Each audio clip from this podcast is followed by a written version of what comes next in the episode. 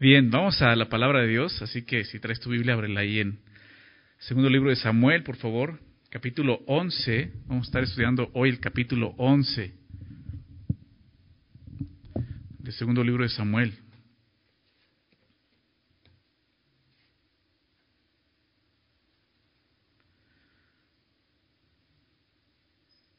Un capítulo eh, triste, creo que, que, no hay otro mejor este calificativo que es un capítulo triste, un capítulo vergonzoso a cierto punto, ¿no? Porque pues es, es el, el, el, pecado de David, ¿no? Cuando Dios empieza a tratar con el pecado de David. Y, y pues eh, esta, esa, son dos capítulos, ¿no? Eh, este capítulo nos muestra el pecado, ¿no? Como llega, llega a un punto donde quizás David no imaginaba llegar. Y el siguiente capítulo nos muestra cómo Dios confronta a David con este pecado, ¿no? Y, va a ser de, mucha bendición poder escuchar las dos enseñanzas. Hoy vamos a ver el capítulo 11, la siguiente semana veremos el capítulo 12. Pero eh, eh, un poco el contexto, Dios ha bendecido grandemente a, a, David como rey, ¿verdad? El primero de Samuel comienza mostrándonos a un David, pues siendo un niño, pastoreando las ovejas de su padre, venciendo a un gigante, Goliat, ¿verdad? ¿Recuerdan? Y después sirviendo a Saúl y siendo perseguido por Saúl, ¿no? Un siervo fiel, leal a Saúl a pesar de que lo perseguía y lo quería matar, ¿no? En varias ocasiones David pudiéndolo terminar con la vida de Saúl, pues le perdonan la vida porque él lo está respetando y honrando como, como rey, ¿no? Lo que era Saúl. Entonces vemos un, David siendo fiel, ¿verdad? Y, y después el, en el capítulo, eh, perdón, el segundo libro nos muestra ya a David como rey, ¿no? Un rey que, que pues comienza confiando en Dios. Eh, y Dios lo ha estado exaltando, lo, lo ha estado bendiciendo como rey, le ha dado victorias, pero sobre todo le ha dado la capacidad de, de, gobernar a, su pueblo, ¿no? Con mucha gracia, con mucha sabiduría, ¿no? Él, él, hemos visto eso, ¿no? Le ha dado muchas victorias, pero también la capacidad de gobernar a este pueblo que, pues, estaba muy mal, ¿no? Como lo dejó Saúl, era un pueblo que, que estaba muy, muy desviado. Pero David sabe bien que, eh, que el que le ha dado gracia, el que ha hecho realmente esta obra, es Dios. Él ha hecho todo esto, ¿no? Desde, él, desde que fue escogido. Vimos el capítulo 5, si me quieres acompañar, recordar esto, unos, unos capítulos anteriores. Capítulo 5, vemos cómo David reconoce claramente esto. Capítulo 5, versículo 12, dice ahí, y entendió David que Jehová le había confirmado por rey sobre Israel. O sea, David entiende esto, fue Dios quien me puso por rey sobre Israel y que había engrandecido su reino por amor de su pueblo Israel, ¿no? O sea, aún reconoce esto, fue Dios quien me ha dado gracia, que ha engrandecido mi reino, pero solo por esto, por amor al pueblo. Ni siquiera era por amor a David, era por amor al pueblo. Entonces David entiende que, que, que está en un plan, en el plan de Dios, ¿no? Un plan que, que, que, Dios comenzó de redención, ¿no? Porque el pueblo de Israel, para nosotros entendemos que eh, de ahí venía la redención, ¿no? La salvación que es Jesucristo, ¿no? Entonces, David entiende esto, ¿no? Fue Dios quien, me ha hecho esto, es Dios quien me ha levantado, que, me ha formado, que me ha capacitado, que me ha dado las victorias, que me ha bendecido, que me ha dado gracia para poder guiar a su pueblo. Es Dios quien ha hecho todo esto. David está seguro de esto, ¿verdad? En este momento David es un gran rey. Pero hay algo que el texto bíblico no ha ocultado del todo y, y, nos lo ha dejado ver entre líneas, no lo hemos eh, visto desde el principio, sobre todo aquí en segundo de Samuel, lo hemos podido ver, de que estoy hablando de la debilidad espiritual de David. ¿no? de su naturaleza pecaminosa, ¿no? de su pecado con el que él batallaba, que en su momento llegamos a mencionar que era pues las mujeres, ¿verdad? El, el querer tener mujeres, ¿no? Eh, en ese momento David pues ya tiene muchas mujeres. Y, Dios va a comenzar a tratar con su pecado. Como te decía, capítulo 11 y 12 narran la experiencia de, de, David con su propio pecado. Entonces vamos a comenzar a ver eso. Y quisiera que eh, leyéramos la primera parte, del 1 al 5, y hacemos una oración para iniciar, ¿ok? Dice eh, el verso 1, capítulo 11, verso 1, dice, aconteció al año siguiente, en el tiempo que salen los reyes a la guerra, que David envió a Joab y con él a sus siervos y a todo Israel, y destruyeron a los amonitas y sitiaron a Rabá. Pero David se quedó en Jerusalén. Y sucedió un día, al caer la tarde, que se levantó David de su lecho y se paseaba sobre el terrado de la casa real y vio desde el terrado a una mujer que estaba bañando, la cual era muy hermosa. Y envió David a preguntar por aquella mujer, y le dijeron, aquella es Betsabé, hija de Eliam, mujer de Urías Eteo. Y envió David mensajeros, y la tomó, y vino a él, y él durmió con ella. Luego ella se purificó de su inmundicia, y se volvió a su casa. Y concibió a la mujer, y envió a hacerlo saber a David, diciendo, estoy encinta. Vamos a orar, Señor. Queremos darte gracias por permitirnos estar aquí, para abrir tu palabra, estudiarla, Señor, escudriñarla. Gracias, Señor. Sabemos que eso es parte de tu gracia para con nosotros el día de hoy. Y de la misma manera, Señor, te pedimos que ella misma escudriñe nuestros corazones, Señor, a través de este capítulo tan, tan importante, Señor, en, tu palabra. Un capítulo donde muestra sin, sin, sin, sin ninguna vergüenza, Señor, el pecado de un hombre, de un rey. ¿Qué rey? El rey David, Señor. Y, sabemos que lo haces con un propósito, Señor. A través de este, de este capítulo quieres mostrarnos lo que hay en nuestro corazón en este día. Y te pedimos eso, Señor. Que tú muestres lo que hay en nuestro corazón, Señor. Que escudriñe nuestro corazón y, que todo lo que hables, Señor, podamos recibirlo de parte tuya. En el nombre de Jesús. Amén. Qué fuerte, ¿no? Poder ver esto, empezar a, ver esto. Eh, quiero que leamos un, pasaje en Santiago, así que vamos a Santiago y te vamos a regresar aquí a Samuel. Eh, porque quiero que lo tengas eh, en mente este pasaje de Santiago, porque creo que nos va a ir guiando en toda esa historia. Santiago capítulo 1. Santiago 1. Vamos a leer desde el verso 13. Verso 13, fíjate lo que dice el verso 13. Santiago 1, verso 13. Dice, cuando alguno es tentado, no diga que es tentado de parte de Dios porque Dios no puede ser tentado por el mal, ni él tienta a nadie. Eh, Santiago está diciendo esto simplemente, ¿no? O sea, cuando eres tentado, pues no digas es que Dios me llevó a eso, Dios me forzó a eso. Explica por qué Dios, Dios no tienta, ¿no? Y Dios no puede ser tentado. Sino que cada uno, explica entonces cómo es, cómo es que la tentación ocurre. Verso 14, sino que cada uno es tentado, ¿de qué forma? cuando de su propia concupiscencia es atraído y seducido, ¿verdad? La tentación comienza en nuestro corazón, no es lo que nos muestra aquí Santiago. Cuando de nuestra propia concupiscencia somos atraídos y seducidos. Verso 15, entonces la concupiscencia, después que ha concebido, ha concebido da a luz el pecado, y el pecado siendo consumado da a luz la muerte.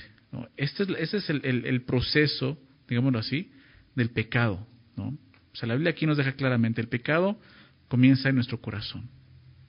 El corazón de uno mismo por sus propias concupiscencias.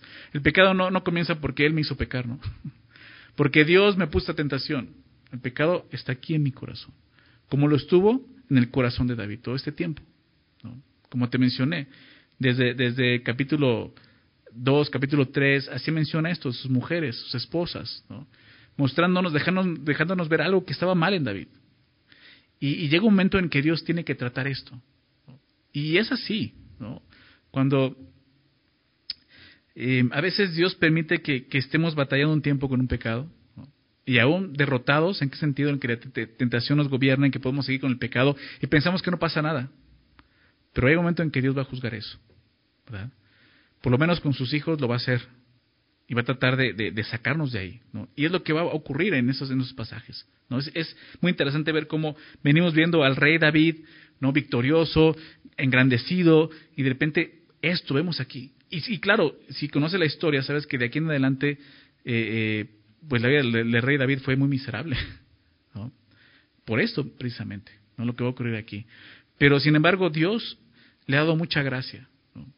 Y creo que eso es, es lo que tenemos que ver también porque eso, fue, eso es lo que va a mover el corazón de David, como vieron la siguiente semana, al arrepentimiento. Pero bueno, empieza a explicar qué está pasando y, cómo sucedió esto, esa historia.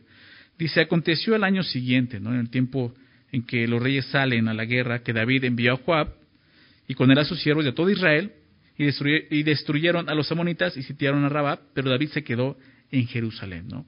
El capítulo 10 nos muestra esta batalla, ¿no? donde David quiso mostrar misericordia a un hombre, fue malinterpretado, y, pues prácticamente este pues tuvieron que ir a pelear, ¿no? Y Dios le dio la victoria también, ¿verdad? Y después de eso siguieron con esto.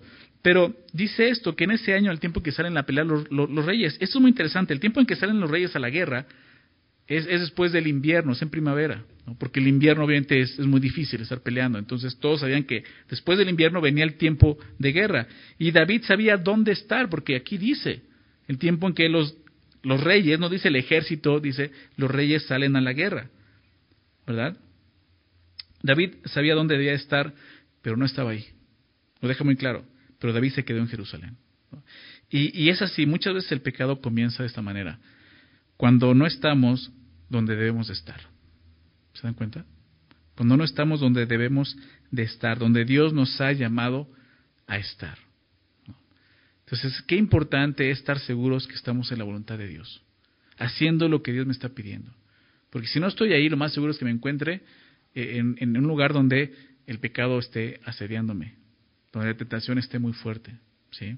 No quiere decir que también donde Dios me llame no va a haber pecado o tentación, ¿sí? Pero por lo menos sé que soy la voluntad de Dios y ahí Dios me va a fortalecer mucho más para esto. David no está ahí, no está donde tenía que estar. Número uno, el primer error que vemos en David es ese, no está donde tiene que estar. David, ¿qué hace? Envía a Joab, quien era el jefe de su ejército, pero David no va. Y, qué, interesante, porque quizás David, ya teniendo un, reinado grande, ¿no? teniendo ya un ejército, un capitán, ¿no? un gabinete, etcétera, no era un gran rey, pues de repente dijo, pues ya, ya la hice, ¿no? ya puedo eh, dejar a otros ¿no? que vayan a la guerra, yo puedo descansar un rato. ¿no? Quizás ese fue el pensamiento de David. ¿no? Pero creo que cuando Dios nos llama a pelear, y sobre todo cuando como creyentes pelear contra nuestra carne, obviamente no podemos enviar a otros a pelear contra nuestra carne. Nosotros debemos de hacerlo. Eso es lo que David no entiende. A pesar de que Dios le había engrandecido, a pesar de que era el rey David, él, tenía que seguir en la obra de Dios. Él tenía que seguir, adelante en la obra del Señor. Y a veces eso es lo que nos pasa. ¿no? Nos cansamos o porque ya ganamos una batalla decimos, bueno, puedo descansar un rato. ¿no? Me merezco un descanso. Pero creo que en nuestra, en nuestra batalla de la fe, como veíamos en Timoteo, no hay descanso, no hay este tipo de descansos. O sea, esta es una batalla en la que tenemos que estar firmes. El apóstol Pablo dice en Efesios 6, ¿no? Eh, Efesios 6, eh, versículo 10, ¿no? Fortalecerse en el Señor y en el poder de su fuerza, ¿no? Y nos habla de estar firmes. Y dice, habiendo acabado todo, estad firmes. O sea, el, énfasis en ese pasaje es muy claro, estad firmes, estad firmes, estad firmes. ¿no? 1 Corintios 10, 12 nos habla de eso también, ¿no? El que piense estar firme, mire que no caiga. Y, eso es, es, es, la autoconfianza, ¿no? Pensar de, no, yo puedo con esto. ¿no? Piensas estar firme, pero realmente no estás firme. La Biblia nos llama a, realmente estar firmes, no bajar la guardia. Creo que aquí lo que David está haciendo es precisamente bajando la guardia, ¿se dan cuenta? Él no está donde Dios lo estaba llamando, donde como rey tenía que haber estado, no envía al, jefe de su ejército, al capitán, su ejército que es Joab, ya lo hemos visto. Y, no se trata de eso. David se quedó en la comodidad de su casa. Creo que es importante eso, ¿no? O sea, cuando ya de repente estamos cómodos con nuestra vida cristiana, cuando no estamos avanzando, comodidad me refiero a cuando no estamos creciendo, que de repente dices, pues yo ya, o sea, yo ya, pues voy los domingos, voy los miércoles, yo ya me disipulé, creo que yo ya agarré un buen nivel, ¿no? O sea, si ya te sientes cómodo, ten cuidado. Porque David, ¿qué está haciendo? Está en su casa, en la comodidad de su casa. ¿Te das cuenta de eso? Entonces, ten cuidado, no busques quedarte solo en la comodidad. ¿Por qué? Porque ahí es donde el pecado está rondando. Ahí es donde está el pecado, está, está rondando. Fíjate lo, lo que dice el verso 2. Y sucedió un día al caer la tarde que se levantó David de su lecho y se paseaba sobre el terrado de la casa real. David no estaba donde debía de estar, ya lo vimos. David estaba cómodo en su comodidad en su palacio, pero además estaba holgazaneando, ¿se dan cuenta? Se dice que se levantó a qué horas, dice. Dice, este, al caer la tarde se levantó David de su lecho, al caer la tarde, o sea, estaba anocheciendo. ¿A qué horas anocheció hoy? ¿Como las seis y media? ¿Siete? ¿No? ¿Las seis? O sea, David estaba levantando esa hora de la cama, ¿se dan cuenta? ¿No? O sea, en serio, o sea, él estaba de flojo, de ocioso, ¿no? Eso es lo que vemos aquí. creo que tenemos que tener cuidado con eso. O sea, no está donde tenía que estar, como te decía, este, estaba cómodo en su casa, estaba hasta de ocioso, lo vemos, dormido a las 5 o 6 de la tarde, despertando esa hora. No, la Biblia nos habla mucho acerca de esto. Proverbios tiene muchos pasajes que nos hablan acerca de, de no ser ociosos, no ser flojos. Pero quiero citarte uno que vimos, por ejemplo, en Timoteo, 1 Timoteo 5:13, donde habla de, esas mujeres, si recuerdan, lo vemos, también aprenden a ser ociosas, mujeres que aprenden a ser ociosas, andando de casa en casa y no solamente ociosas, sino también chismosas y entremetidas, hablando lo que no debieran. O sea, ¿a qué voy con esto? El ocio nos lleva al pecado, ¿te das cuenta? De por sí el ocio ya es un pecado delante de Dios, pero andar de ocioso te va a llevar más a eso. Dice Romanos 12, verso 11 también, Romanos 12, 11, y también aprenden a ser Perdón, ese, ese ya lo, había leído. ¿eh? Romanos 12, déjeme leerlo acá. Romanos 12, versículo 11. Dice así, en lo que requiere diligencia, dice, no perezosos, fervientes en espíritu, sirviendo al Señor. David está haciendo todo lo contrario. En lugar de estar sirviendo al Señor donde Dios lo llamó como rey, ¿Qué estaba haciendo? Perezoso. De ocioso en casa. Ten cuidado con eso. ¿no? Tengamos cuidado con, eso. El, ocio y la flojera solo incrementan la tentación al pecado. Eso te va a exponer más al pecado. En su ociosidad, David, ¿qué sucede? Lo que vemos aquí es que ve a una mujer, dice el texto, y vio desde el terrado a una mujer que estaba bañándose estaba bañando, la cual era muy hermosa. O sea, él, está ahí paseándose en su ociosidad, en su comodidad de su, de, su, de, su, de su casa, en lugar de estar en la guerra, y de repente ve a una mujer bañándose. Piensa en esto, si David no hubiera estado de ocioso, si no hubiera estado en la comodidad de su casa, si hubiera estado donde Dios lo había llamado a estar como rey, él nunca hubiera visto a esta mujer bañándose, ¿estás de acuerdo? Entonces recuerda lo que Santiago dice, no, o sea, cuando somos tentados no digas que eres tentado por Dios. Porque he escuchado esto, eh, lo he escuchado. O sea, voy a poner el ejemplo de David, he escuchado, es que, es que ¿por qué Dios, o sea, si, si quiere que yo viva en santidad, ¿por qué Dios me pone esa tentación? O sea, ¿por qué Dios me permitió ver a esa mujer bañándose? ¿Sí me explico? Y es eso, Dios no tienta a nadie. Cada uno es tentado de acuerdo a qué? ¿A qué? A su propia concupiscencia. Y claro que había una concupiscencia muy clara en el corazón de David, que era eso, las mujeres, el deseo, la lujuria, ¿verdad? Él ya tenía siete mujeres en este momento. ¿Te das cuenta de eso? O sea, no es que, oye, pues es que es hombre soltero, ¿no? Pobrecito, ¿no? Pues vio una mujer bañándose, pues, ¿no? O sea, no, o sea, David ya era un hombre con siete mujeres, ve a esta mujer bañándose y concupiscencia, ¿se dan cuenta de eso? Entonces, ten cuidado de, estar, de no estar donde Dios quiere que estés. Porque el pecado está ahí rondando. ¿Verdad? Ahora bien, podemos decir, ¿qué onda con, esta mujer? Bañándose ahí, ¿no? Y todos la podían ver, ¿o qué pasó? ¿Por qué está así, no? Podemos juzgar lo que está haciendo, ¿no? ¿Cómo podría bañarse sin darse cuenta que alguien la ve? ¿Qué mujer, qué mujer tan, tan impúdica, ¿no? Pero la Biblia nunca dice nada sobre el pecado de Betsabé. ¿Se dan cuenta? A quien expone es al rey David. Cuando Dios está tratando con nuestro corazón y está mostrando lo perverso que es nuestro corazón, creo que un gravísimo error es buscar el pecado en los demás. Tratar de, bueno, pero ella también, o sea, ¿qué estaba haciendo ahí? ¿Por qué? Porque el hacer eso, o sea, porque es un error grave, porque el hacer eso estamos distrayéndonos de lo que realmente Dios está haciendo en nosotros, en nuestro corazón, y terminamos endureciéndonos más, viendo el pecado de los demás. Dios está tratando con el pecado de David, y, no dudo, realmente no dudo que también haya tratado con el pecado de Betsabé. Es más, si conoces la historia, sabes que ellos van a tener un hijo de esto, y ese hijo va a morir, ¿verdad? Ni siquiera nace, muere. Creo que es una consecuencia de eso, definitivamente.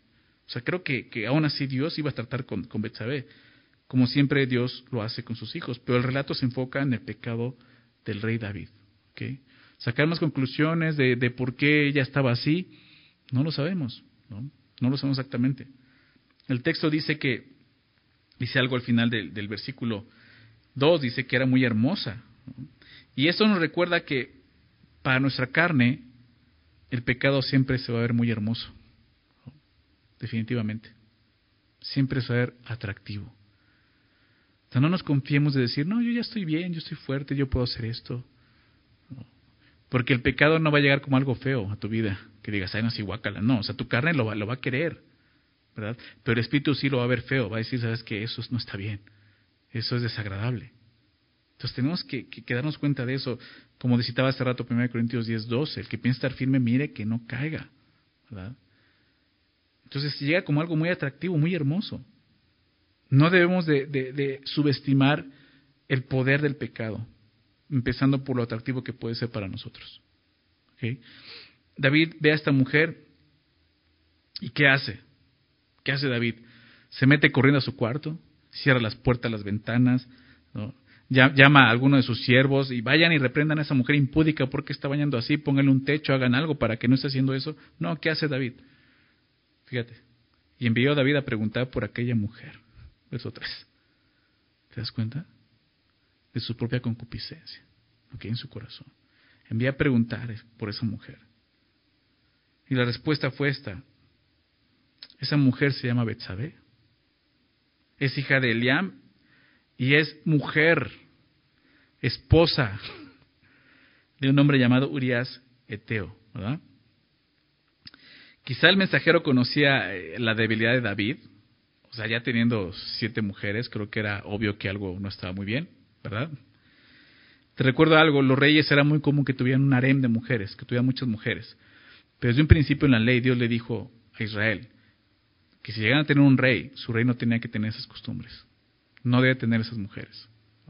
Sin embargo, lo está haciendo. Entonces yo creo que el mensajero conocía esto, la debilidad, debilidad de, David por las mujeres, y por eso es que, es que hizo como este énfasis en que era una mujer casada, o sea, es, es mujer de otro hombre. Digo, quizás pudo haber sido eso. Pero lo que sí es seguro es que fue Dios quien estaba advirtiendo a David, David, no toques eso, ¿verdad? ¿Se dan cuenta de eso? Y creo que así es Dios con nosotros. Definitivamente antes de, de pecar Dios nos va a advertir de una u otra manera. Lo importante es si estamos entendiendo eso, o si lo estamos viendo de esa manera. 1 Corintios 10, hace estaba el 12 que piensa al firme, mire que no caiga. El siguiente versículo 13 es un versículo que, que conocemos. No os ha sobrevenido ninguna tentación que no sea humana, ¿recuerdan? 1 Corintios 10, 13. Que dice, todas las tentaciones que vivimos, pues son humanas, o sea, todos hemos vivido ese tipo de tentaciones. Ninguno puede decir, no, lo que Dios me está poniendo a mí, nadie más lo ha vivido. Todo, hay muchos que han vivido ese tipo de cosas.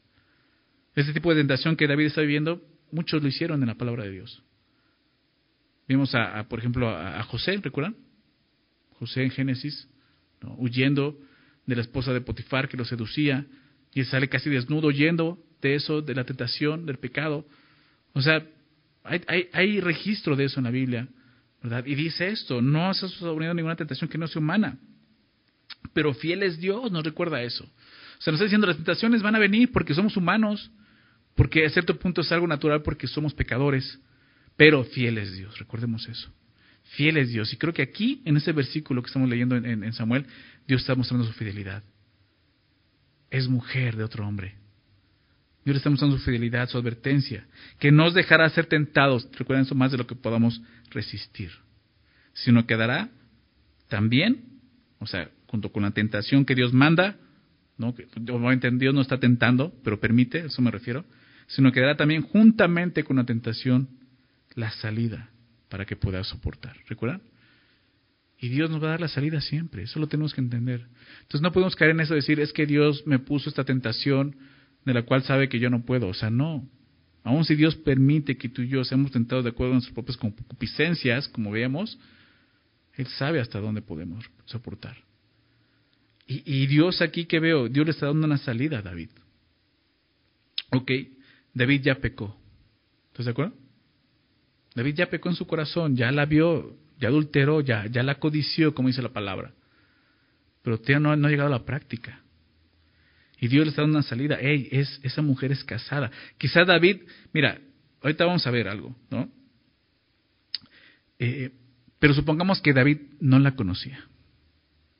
Supongamos que David no conocía quién vivía en esa casa. Porque la, manda a llamar, ¿no? Pero a lo que voy es, Dios le dio una salida mostrándole quién era claramente. O no podía decir, no sé quién es. O sea, él ya no tenía que, por qué haberla llamado de esa forma. Y la llama. En ese momento David, te decía, tenía por lo menos siete mujeres. En el capítulo 3 nos muestra eso. Sin embargo, no estaba satisfecho con ellas. Por eso se interesa en esta mujer. Y aquí vemos algo, los deseos de la carne, porque es un deseo de la carne, no pueden satisfacerse. O sea, no, no, o sea, por más que lo intentes, nunca vas a satisfacerlos. Por eso cada vez más y más y más y llegas a convertirse hasta en adicción en tu vida. ¿no? Por más que intentes, no te llenas. El problema de David no fue que, esta mujer era, era, muy hermosa, que Betsabé era muy hermosa, sino que sus otras siete mujeres no lo saciaban. Y no le estoy echando la culpa a las mujeres, Estoy hablando del corazón de David. El problema de David estaba en su corazón. Quería llenar su corazón con los deseos de la carne. Pero el corazón del hombre solo lo puede llenar Dios. ¿Sí? David no había aprendido eso. Conocía a Dios, conocía a Dios en la batalla, en la guerra. Vio la gracia de Dios, misericordia. Pero no lo había saciado en esta área. Y, sé que estamos viendo un pecado muy claro, como es el adulterio. Pero quiero que tengas algo en mente. Este puede haber sido cualquier otro pecado. Y no solamente vamos a ver el adulterio, va a haber muchos pecados que vamos a ver al final. Pero este pudo haber sido cualquier otro pecado. Puede haber sido una mentira, pudo haber sido este la ira, no sé, cualquier otro pecado. Lo, que, lo, que, lo que quiero es que esto lo veamos como nuestro propio pecado, eso es lo importante. Porque tú puedes decir, bueno, es el adulterio, yo nunca he cometido algo así, ni me atrevería a hacer algo así. No, pero el pecado y tus concupiscencias están ahí. Y has pecado igual que David, ¿me explico? Para Dios recordemos algo, una mentira, por muy pequeña que sea y, muy blanca, ¿no? Que quieras verla, es una mentira y es igual que el asesinato delante de Dios. Es igual que una violación, es igual que un adulterio, es igual que una fornicación. Es igual, es lo mismo, es pecado, es un crimen. ¿Se dan cuenta de eso? O sea, no podemos minimizar el pecado y verlo más pequeño y decir, no, lo que hizo David, no, por eso le fue así. No. Nosotros somos pecadores igual. Y somos tentados de la misma manera. ¿Ok? Entonces tenemos que, ver esto. ¿Por qué? Porque podemos estar viendo esto y, quizás tú has vivido este tipo de cosas, ¿no? Quizás viviste una infidelidad en tu matrimonio, ¿no? Y quizás estás leyendo esto y nada más estás viendo a tu esposo, ¿no? Que hizo eso. Pero no puedes ver lo que hay en tu corazón. Ten cuidado este pasaje nos lleva a examinarnos a nosotros, no al que está a nuestro lado. O sea, esto nos ocurre y nos está pasando, o muchos de nosotros el día de hoy también. El pecado empieza a ser muy sutil y cuando nos damos cuenta estamos en sus garras. ¿Ok? Porque si no, créeme, lo estás desperdiciando este pasaje. Dios quiere hablarnos a nosotros, cada uno de nosotros, y mostrarnos lo que hay en nuestro corazón.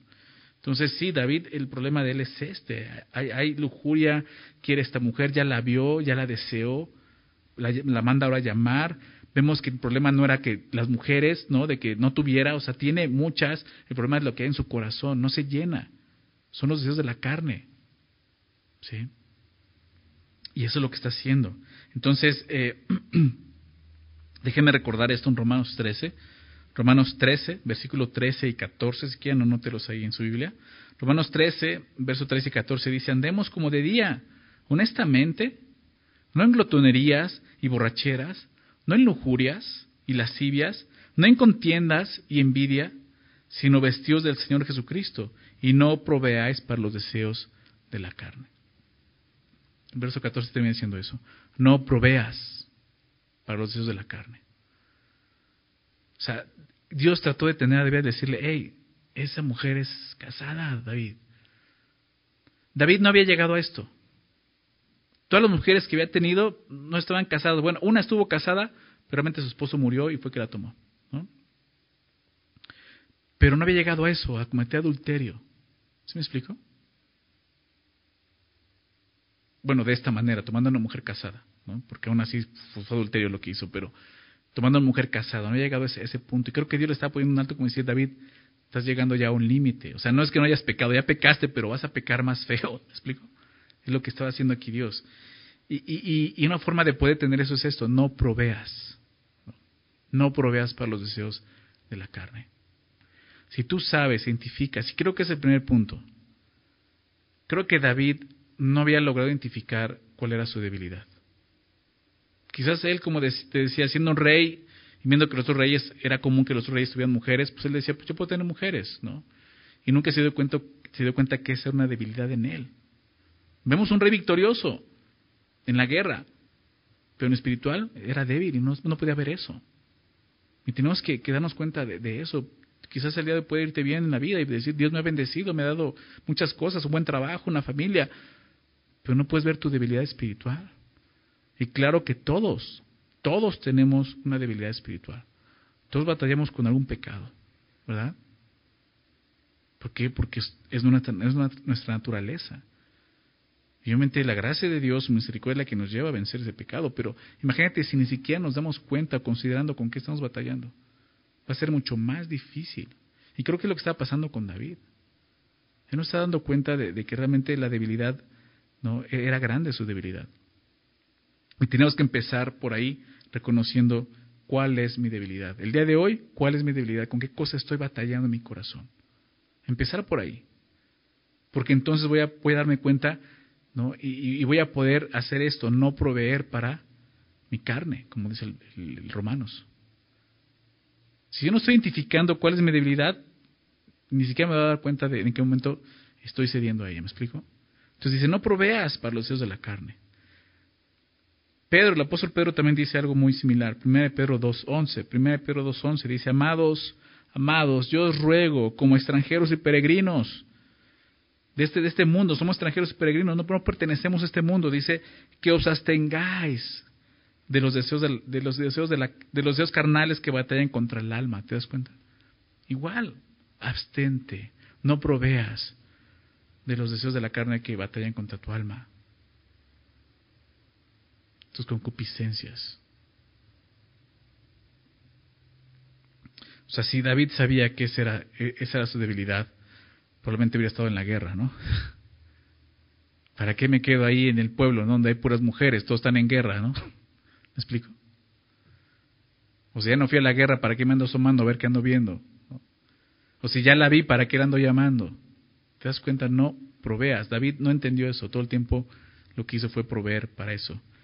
El pecado, el pecado de David de tener más mujeres, ¿no? como, como decía, la lujuria, la lascivia, probablemente movido por eso, lo llevó a cometer más pecados. Porque ahora el pecado, te decía, se convierte en adulterio.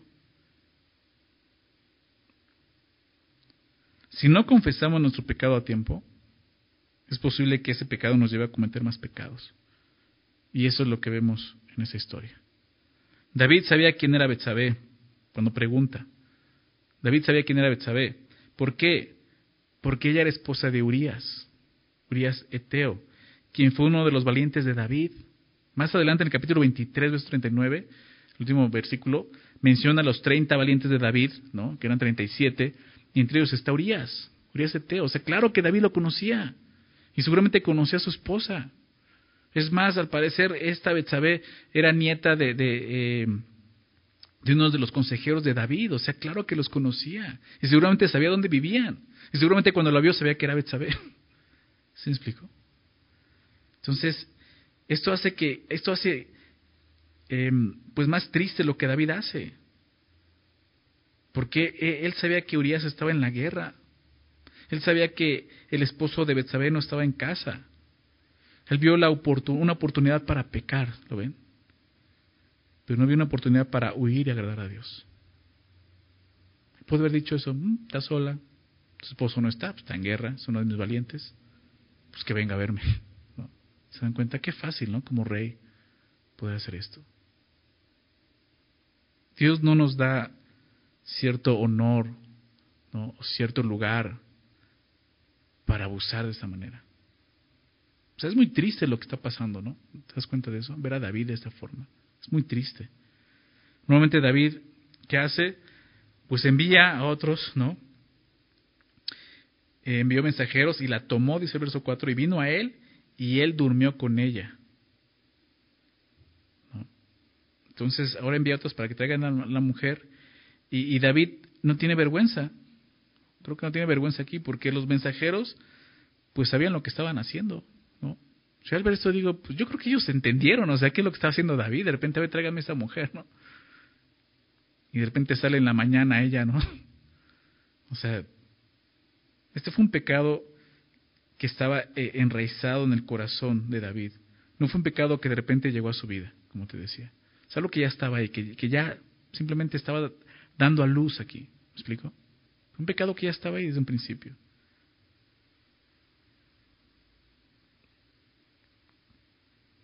Y lo que vemos es esto, vino a él y durmió con ella. Así. Así es el pecado. El, placer que ofrece el pecado siempre es momentáneo. Pero las consecuencias no. Y más cuando no hay arrepentimiento. Tienes que considerar eso. Tienes que considerar eso. A veces el pecado se puede, se puede ver muy atractivo y te va a dar cierto placer, un placer momentáneo, pero las consecuencias, híjole, puedes sufrirlas. Y más en un pecado como ese adulterio. Adulterio, o sea, te lleva a pensar y decir, bueno, una canita al aire, ¿no? Dicen por ahí. Pero estás poniendo en peligro tu matrimonio, la vida de tus hijos. O sea, ¿cuántos matrimonios han pasado por esto? Yo, yo, estoy seguro, y porque lo he visto, que Dios puede restaurar un matrimonio así. Un matrimonio que ha habido infidelidad. Sí, estoy seguro de eso. Cuando los dos se rinden al Señor, sé que Dios puede hacer una obra grande. Y puede sanar, y puede restaurar. Pero muchos no viven eso. Y lo que viven son una separación, una familia destruida. No sabes el daño que causan a los hijos una separación de esta manera. De repente ver a, a sus padres fracasar, perder eso, la unidad del matrimonio, de repente ya no, ya no ver a sus padres, a su padre o a su madre, depende, ¿no? O sea, me he encontrado con las dos situaciones. Papás que se quedan con, con los hijos porque la mujer se fue con otro. Hay una herida grande en el corazón de esos chicos. Claro, Dios puede hacer una obra en ellos, pero lo estás poniendo más difícil. Entonces, el, el, pecado puede verse así en un momento, pero las consecuencias pueden ser desastrosas, una ruina, la muerte. ¿no?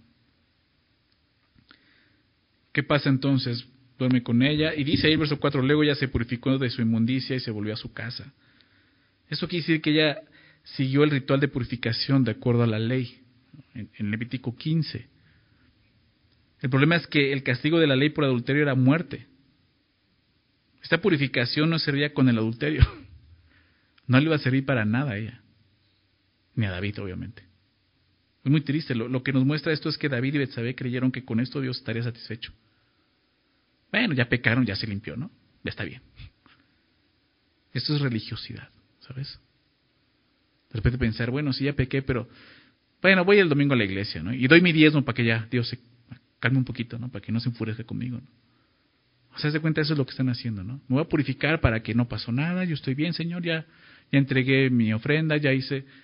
Esa es religiosidad, o sea, ¿tú crees que Dios no, no ve lo que hay en el corazón?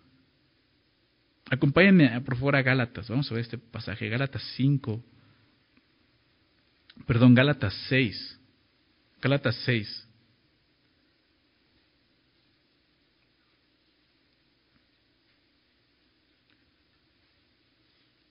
Verso 7, fíjate lo que dice. No os engañéis. Gálatas 6, 7. No os engañéis. O sea, dice no te engañes. No dice no engañes, dice no te engañes a ti mismo. Dios no puede ser burlado. Cuando una persona intenta burlar a Dios, a quien está engañando no es a Dios, sino es a uno mismo. Es lo que está diciendo ahí. No te engañes, Dios no puede ser burlado. Pues todo lo que el hombre sembrare, eso también segará. Definitivamente. Y, y, David está sembrando en su carne. Y va a sembrar eso. Lo vamos a ver de aquí en adelante toda la historia de Samuel. Porque el que siembra para su carne, de la carne segará corrupción. Mas el que siembra para el Espíritu, del Espíritu segará vida eterna. No nos cansemos pues de hacer bien, porque su tiempo segaremos y no desmayamos. Sabes, yo sé que hay momentos en los que nos podemos desesperar y, y, desmayar, decir, ya no puedo. O sea, hago el bien, algo bien y solo recibo mal y solo recibo mal y quiero hacer bien y, y el mal y sabes que ya estuvo, ya. Ya me cansé de hacer el bien. Aquí se ten cuidado porque tus acciones van a traer un resultado más adelante. Si tú de repente decides cambiar y decir, bueno, ya voy a sembrar para la carne, ¿qué vas a cosechar? Corrupción. Por eso dice, no te canses de hacer el bien. ¿Por qué? Porque su tiempo, va a llegar un tiempo en que vas a cegar si no desmayas. Así que según tengamos oportunidad, hagamos bien a todos y mayormente a los de la familia de la fe. Dios no puede ser burlado, como veíamos, es el texto. Y no podemos engañarnos pensando que si podemos vivir ahora en la carne y vamos a agradar a Dios. No. Quizás David y Betsabé cayeron en eso. Bueno, pues ahora vamos a purificarnos. ¿Para qué? Pues para que Dios no se enoje con nosotros, ¿no? Por si acaso. Eso no puede ser burlado. Eso, eso David se va a dar cuenta al siguiente capítulo. Pero aquí él está como si ya nada pasó, ¿verdad? Ella se va a su casa, ¿no? Se volvió a su casa. Ella se purifica, regresa a su casa como si no hubiera pasado, pero sí pasó. Sí pasó. Verso 5. Y concibió la mujer. ¿Qué quiere decir esto? Quedó embarazada. Concibió a la mujer y envió a hacerlo y, envió a hacerlo saber a David diciendo estoy encinta. Qué fuerte, ¿no? Se mete a David a escuchar esto. Estoy embarazada. Y, y, me gusta como el pastor Fermín decía, estoy embarazada y tú estás en problemas. Seguramente llegó a decirle así, David, tienes un problema. Estoy embarazada. ¿Y qué crees? Mi esposo no está en casa. ¿No? ¿Qué vamos a hacer? El pecado de David. ¿Qué, ¿Qué haría? ¿Qué es lo que haría el gran rey de Israel? ¿Confesar su pecado? Confesar su pecado sería reconocer su adulterio y de acuerdo a la ley, él y Betsabé debían de morir apedreados, ¿verdad? Es lo que la ley decía, lo vimos. Eso era lo correcto. A, fin de cuentas, lo mejor. Aunque murieran apedreados, era lo mejor que podían hacer. ¿Sabes? A veces confesar nuestro pecado puede traer consecuencias duras. Sí. Sí. Pero siempre en no confesarlo trae consecuencias más duras. Créemelo, va a llegar un momento en la vida de David donde yo creo que haber deseado, mejor hubiera confesado en ese momento que me hubieran apedreado y no vivir todo esto que viví. ¿Sí? Digo, el día de hoy no creo que alguien te agarre a pedradas y te quiera matar por, por confesar tu pecado, ¿no? No de acuerdo a la ley, ¿no? Pero sí va a haber consecuencias, lo sé, y a veces es lo que no queremos evitar, es que, es que si lo confieso va a pasar esto, sí, pero sí. La semana pasada vamos a revisar ese salmo, el Salmo 32, pero David dice, mientras se endurecieron mis huesos. O sea que podemos pensar que David pues ya salió con la suya, o sea, lo, que vamos a ver en la historia, salió con la suya, pero no en su corazón, su conciencia lo acusaba. O sea, había hecho algo así. Él sabe que todo lo que hizo estuvo mal. Entonces lo mejor que podemos hacer siempre es confesar nuestro pecado. Lo que David hace es lo que nunca debemos hacer. Intentar encubrirlo. Fíjate lo que dice verso 6. Entonces David envió a decir a Joab, envíame a Urias Eteo. Y Joab envió a Urias a David. Cuando Urias vino a él, David le preguntó por la salud de Joab y por la salud del pueblo y por el estado de la guerra. Después dijo David a Urias, desciende a tu casa y lava tus pies. Y saliendo Urias de la casa del rey, le fue enviado presente de la mesa real. Mas Urias durmió en la puerta de la casa del rey con todos los siervos de su señor, y no descendió a su casa. E hicieron saber esto a David, diciendo, Urias no ha descendido a su casa. Y dijo David a Urias, ¿no has venido de camino? ¿Por qué pues no, no descendiste a tu casa? Y Urias respondió a David, el arca, Israel y Judá están, en bajo, eh, eh, están, bajo tiendas, y mi señor Joab y los siervos de mi señor en el campo. Y había yo de entrar en mi casa para comer y beber, y a dormir con mi mujer? Por vida tuya y por vida de tu alma, que yo no haré tal cosa. Y David dijo a Urias, quédate aquí aún hoy y mañana te despacharé. Y se quedó Urias en Jerusalén aquel día y el siguiente. Y David lo convidó a comer y a beber con él hasta embriagarlo. Y él salió a la tarde a dormir en su cama con los siervos de su señor, mas no descendió a su casa. David tiene un plan, ¿verdad? Cubrir su pecado. Dice, ok, estás embarazado, no te preocupes, yo lo arreglo. Muchos dicen eso. ¿Sabes qué, qué dice Dios acerca de esto? Proverbios 28, 13. Proverbio que te animo a que te aprendas. Te va a ayudar mucho. Proverbios 28, 13 dice, el que encubre sus pecados no prosperará. Mas el que los confiesa y se aparta, alcanzará misericordia. ¿Te das cuenta? Eso es lo que Dios dice. El que encubre sus pecados no va a prosperar. Y, al final puedes decir, pues a David le fue bien. No, no le fue tan bien. Terminamos el capítulo de decir, le fue bien, sí, pero viene una historia más adelante. No vas a prosperar si sigues encubriendo tu pecado. Sigues tratando de taparlo. Sigues justificándolo. No vas a prosperar. Si lo confiesas y te apartas, dice el verso, vas a alcanzar misericordia. Es interesante, dice, lo confiesas y te apartas. Porque muchos confiesan sin apartarse. Aquí hay arrepentimiento. El arrepentimiento es una confesión, pero que, que va junto con esto, apartándote del pecado. Dice, vas a alcanzar misericordia. Es la promesa de Dios. Porque a veces podemos sentirnos así. Es que, ¿qué puedo hacer ante mi pecado? O sea, si lo confieso, me voy a ir mal. No, si lo confiesas, vas a alcanzar misericordia, es lo que Dios dice. ¿Y David qué hace? Trata de cubrirlo. Encubrir nuestros pecados implica lo que veíamos, querer burlarnos de Dios. Pero como ya vimos, eso es imposible, es por eso que el que lo hace no va a prosperar. Dios no puede ser burlado. Lo que el hombre sembrare, eso va a cegar. ¿no? Es una ley natural. ¿no? O sea, lo, que nos dice ahí, así de sencillo. Si tú siembras este duraznos, ¿qué va a salir? ¿Peras? Van a salir duraznos, ¿verdad? O sea, lo que siembras es lo que va a cegar. Entonces, por eso dice eso, no prosperará. Entonces, David tiene un plan, ya tiene un plan. Él manda a llamar a Urias, esposo de Betsabé, quien estaba en la guerra, ahí, donde David debía de estar. Lo manda a llamar y lo primero que hace es, es, es, buscar engañar a Urias. Ya lo engañó con su esposa, pero ahora quiere engañarlo más. ¿no? Le pregunta, a ver, ¿cómo va la guerra? O sea, te traje por eso, ¿no? O sea, necesito saber cómo va la guerra, ¿no? Por eso te hice llamar, ¿no? ¿Cómo, cómo, cómo está Joab? ¿Cómo va el pueblo? ¿No? Y, y, pues lo hace para despistarlo, ¿no? Lo que, lo que David busca es que Urias vaya a casa, a su casa, y duerma con su mujer, para así decir que el hijo que ahora va a tener su mujer, que está esperando de David, pues es de su esposo. Ese es el plan que tiene él.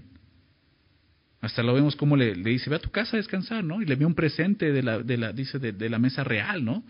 Para que vayas a tu casa y lo compartas con tu esposa y por ahí te, enviamos un whisky, ¿no? Y un tequila para que, ¿no? O sea, yo imagino algo así, porque es lo que va a hacer más adelante, ¿no? O sea, está buscando realmente eso, ¿no? O sea, cubrir su pecado de esta manera. Pero ¿sabes qué pasa? Que Urias era un hombre íntegro. David se encontró con un hombre diferente a él, un hombre íntegro, mucho más íntegro que David, porque él no va a dormir a su casa. Dice el verso 9, más durmió a la puerta de la casa del rey con todos los siervos de su señor y no descendió a su casa. Hicieron saber esto a David diciendo, Urias no ha descendido a su casa. Y dijo a David, Urias, ¿no has, no has venido de, camino así como, ¿no estás cansado? ¿Por qué pues no descendiste a tu casa? Y Urias respondió a David, el arca e Israel y Judá están bajo tiendas, y mi señor Joab, y los siervos de mi señor en el campo. ¿Llevé yo de entrar en mi casa para comer y beber y dormir con mi mujer? Por vida tuya y por vida de tu alma, que yo no haré tal cosa. Cuando David lo cuestiona del por qué no fue a dormir a su casa, Urias muestra lealtad, muestra fidelidad. Él, no considera correcto que mientras el ejército al, que él pertenece esté en guerra, él deba estar en la comodidad de su casa con su mujer, durmiendo con su esposa. Creo que con esto Dios le está dando otra advertencia a David, otra salida. O sea, David ve, o sea, esto es lo que tú te deberías de estar haciendo. ¿Se dan cuenta? Tú debes de, estar, de tener esa integridad. ¿Y no te ha pasado eso que a veces viene alguien que te habla y precisamente te muestra eso, o sea, cómo debes tú, tú estarte comportando realmente? Y es Dios hablándote, es Dios mostrando tu pecado, diciéndote, este debes de ser tú, así debes de estar actuando tú. Eso está pasando, yo veo eso, o sea, Dios le sigue dando salidas a David, hey David, ya no vayas más lejos. Aquí está Urias, confiésale tu pecado. Llama a su esposa, hablen con él. ¿Qué hace David ante una advertencia más de Dios? Sigue buscando encubrir su pecado. El, plan A no funcionó, no funcionó, pues tengo un plan B. Verso 12. Y David dijo, Urias, quédate aquí aún hoy y mañana te despacharé. O sea, ya mañana te vas a la guerra. Y se quedó Urias en Jerusalén aquel día y el siguiente, y David lo convidió a comer y a beber con él hasta embriagarlo. ¿Qué busca? Pues eso, embriagarlo. ¿Para qué? Pues para que vaya a dormirse con su esposa, ¿no? Y, él salió a la tarde a dormir en su cama con los siervos de su señor, mas no descendió a su casa. David intenta emborracharlo para que olvide su lealtad y vaya a su casa con su esposa. Pero aún así Urias no va a su casa. ¿Qué va a hacer David ahora? ¿Ahora sí va a confesar su pecado? No. Tiene un plan C, que es el más malévolo de todos. Vamos a ver lo que, lo que pasa, verso 14. Venida la mañana, escribió David a Joab una carta, la cual envió por mano de Urías. Y escribió en la carta diciendo, poned a Urías al frente, en lo más recio de la batalla, y retiraos de él, para que sea herido y muera. Así fue que cuando Joab sitió la ciudad puso a Urias en el lugar donde sabía que estaban los hombres más valientes. Y saliendo luego de la, luego de la ciudad, pelearon contra Joab y cayeron algunos del ejército de los siervos de David, y murió también Urias Eteo. Entonces envió Joab, hizo saber a David todos los asuntos de la guerra, y mandó al mensajero diciendo, cuando acabes de contar al rey todos los asuntos de la guerra, si el rey comenzara a enojarse y te dijere, ¿Por qué os acercáis demasiado a la ciudad para combatir? ¿No, sabías, no, no, ¿No sabíais lo que sucede, lo que suelen arrojar desde el muro? ¿Quién hirió a Abimelech, hijo de Jerobal? ¿No echó una mujer del muro un pedazo de rueda de molino y murió en Tebes? ¿Por qué os acercasteis tanto al muro? Entonces, si tú le dirás, también tu siervo Urias, Eteo, es muerto. Eh, es el plan de David. Plan A no sirvió, plan B falló, plan C. ¿Cuál es el plan? Asesinarlo, matarlo. Entre más busques encubrir tu pecado, más pecado vas a agregar a tu cuenta. Es lo que vemos aquí. Es lo que hace David. La lascivia llevó a David a cometer adulterio. El adulterio lo llevó a mentir. Y la mentira lo llevó a asesinar. ¿Se dan cuenta? El, plan C de David era ese, asesinar a Urias. David ya en este momento no solamente es un adúltero, es un asesino. Claro, David mató mucha gente en batalla, en guerra, pero no de esta manera. Es un asesinato con alevosía y ventaja, ¿se dan cuenta? Totalmente.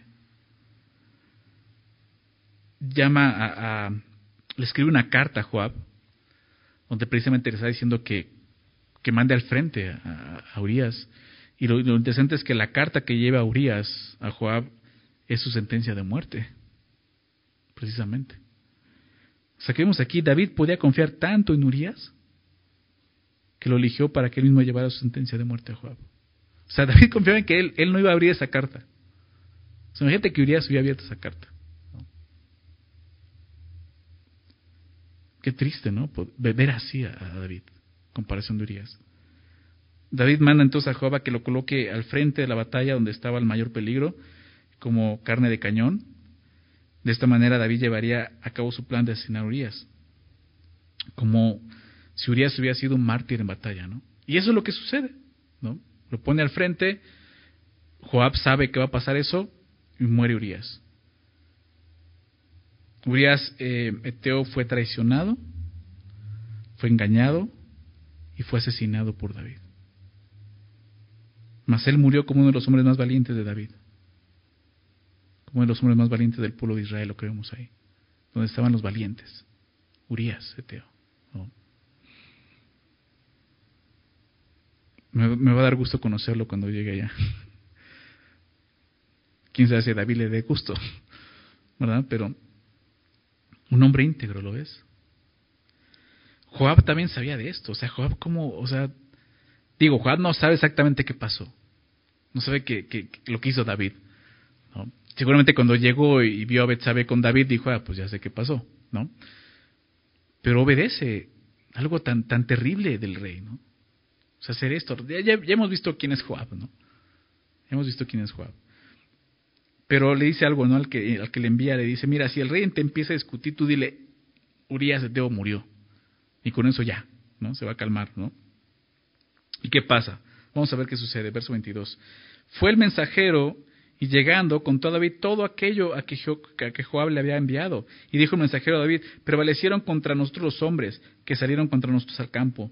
Bien que nosotros le hicimos retroceder hasta la entrada de la puerta, pero los flecheros tiraron contra tus siervos desde el muro, y murieron algunos de los siervos del rey, y murió también tu siervo eh, Urias Eteo. ¿no? Este hombre ya no espera, ya, antes de que se enoje le digo, se murió Urias Eteo.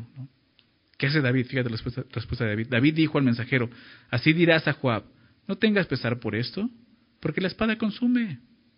Ora uno, ora otro, refuerza tu ataque contra la ciudad hasta que la rindas, y tú aliéntale, ¿no? ¿Qué, frialdad vemos en la respuesta de David? Llega el mensajero, inmediatamente sabes que ya murió Uriaseteo y David, dile a Job que no se preocupe, ¿no? Eso ocurre en la guerra, son cosas que pasan en la guerra. A veces unos mueren, a veces otros. Tú esfuérzate en el ataque, sigue peleando. Solo le faltó decir, Dios te dará la batalla, Dios te bendiga, ¿no? Pero es lo que le está diciendo, no te preocupes, está bien. Me imagino con una sonrisa, ¿no? diciendo David esto. Vamos a ver los últimos versículos. Oyendo a la mujer de Urias que su marido Urias era muerto, hizo duelo por su marido. Y pasado el luto envió David y la trajo a su casa, y fue ella su mujer, y le dio a luz un hijo. Mas esto que David había hecho fue desagradable ante los ojos de Jehová. Todo esto era el plan, ¿no? Era parte del plan.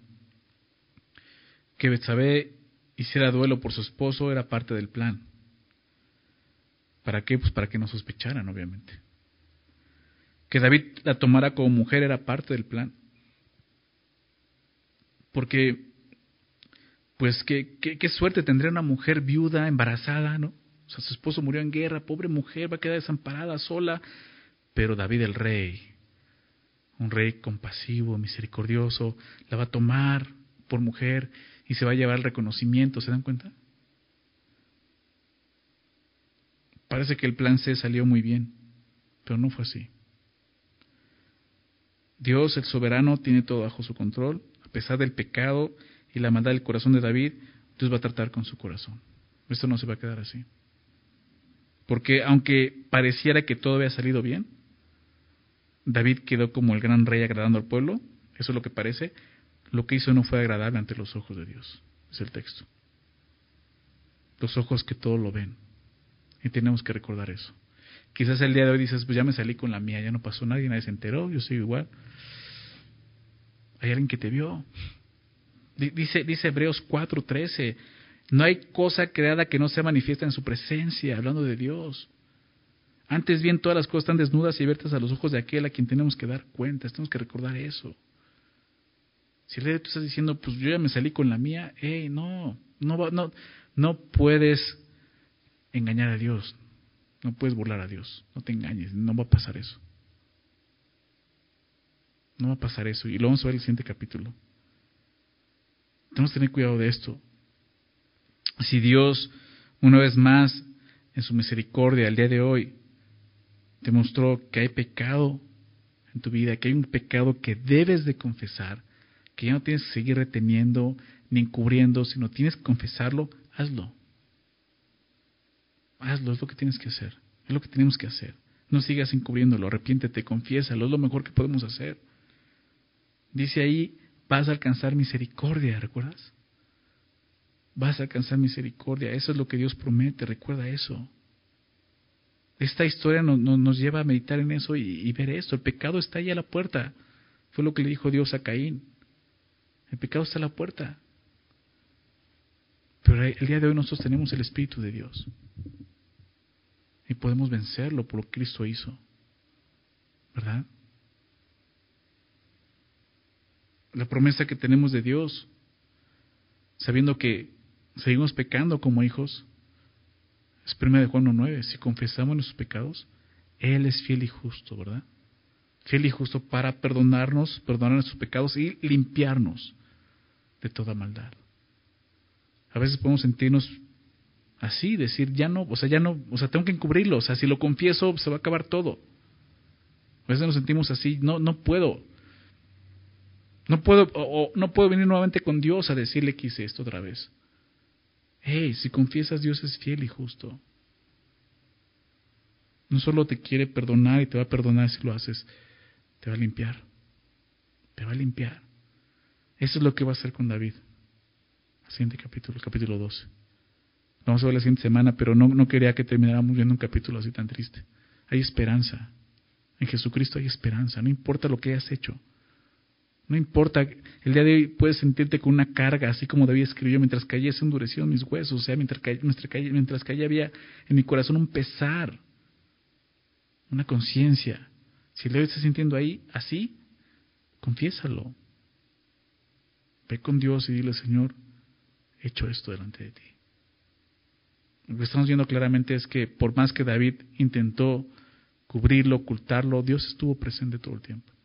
Es más, como vimos, Dios quería detenerlo.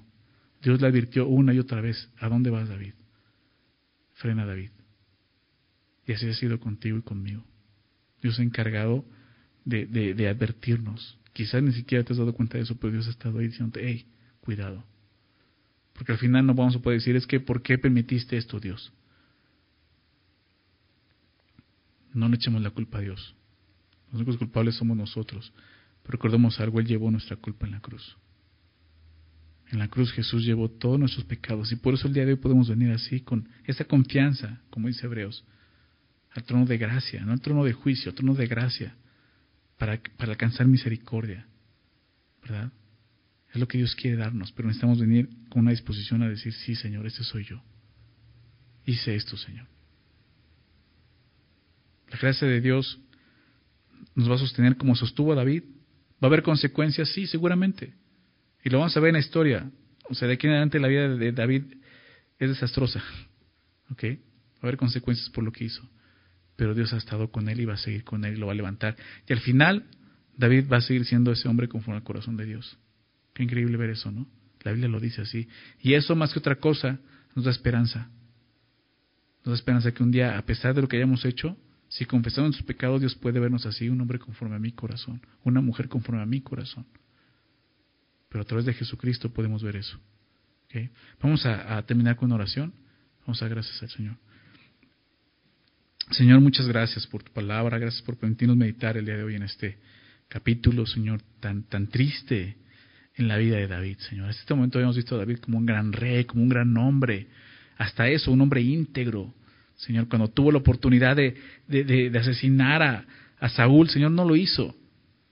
Pero ahora que es rey, híjole, termina asesinando a un siervo suyo. Es triste, Señor, pero es real. Esa es la vida verdadera. Y podemos ver eso en tu palabra. Tu, tu, palabra no habla de cuentos, de hadas, fantasías, habla de cosas reales, porque es real, es tu palabra. Son cosas que sucedieron. Y aquí en esos pasajes donde podemos verte a ti ver tu gracia. Así como estuviste con David todo el tiempo, Señor, aún cuando pecaba contra ti, Señor. Así estás con nosotros y te damos gracias, Señor. Gracias porque no nos has desechado. A pesar de que nos podemos estarte dando la espalda el día de hoy, tú no nos desechas, Señor. Tu gracia está ahí para todos nosotros. lo que tenemos que hacer, necesitamos batallando con un pecado aún, Señor, cayendo, buscando encubrir, lo que tenemos que hacer es frenar, confesarlo y apartarnos, sabiendo que alcanzaremos misericordia, Señor. Esa es tu promesa, Señor, y el día de hoy nos aferramos a ella. Gracias, Señor. Gracias, Padre, porque a pesar de que nuestro pecado está delante de ti, tú tienes misericordia de nosotros. Así como lo tuviste de David, con David la tienes con nosotros. Y te damos gracias, Señor. Gracias por lo que hiciste en la cruz, Señor. Tomar ese pecado, todos nuestros pecados, y pagarlos en esa cruz, Señor. Eso nos tiene que llevar a vivir diferente, Señor. Ver tu gracia y dejar esa vida, Señor, que no te glorifica. Buscar una vida que te dé honra y gloria a ti, que te agrade en todo, Señor. Muchas gracias nuevamente por este tiempo, por permitirnos estar juntos y estudiar tu palabra. En el nombre de Jesús. Amén.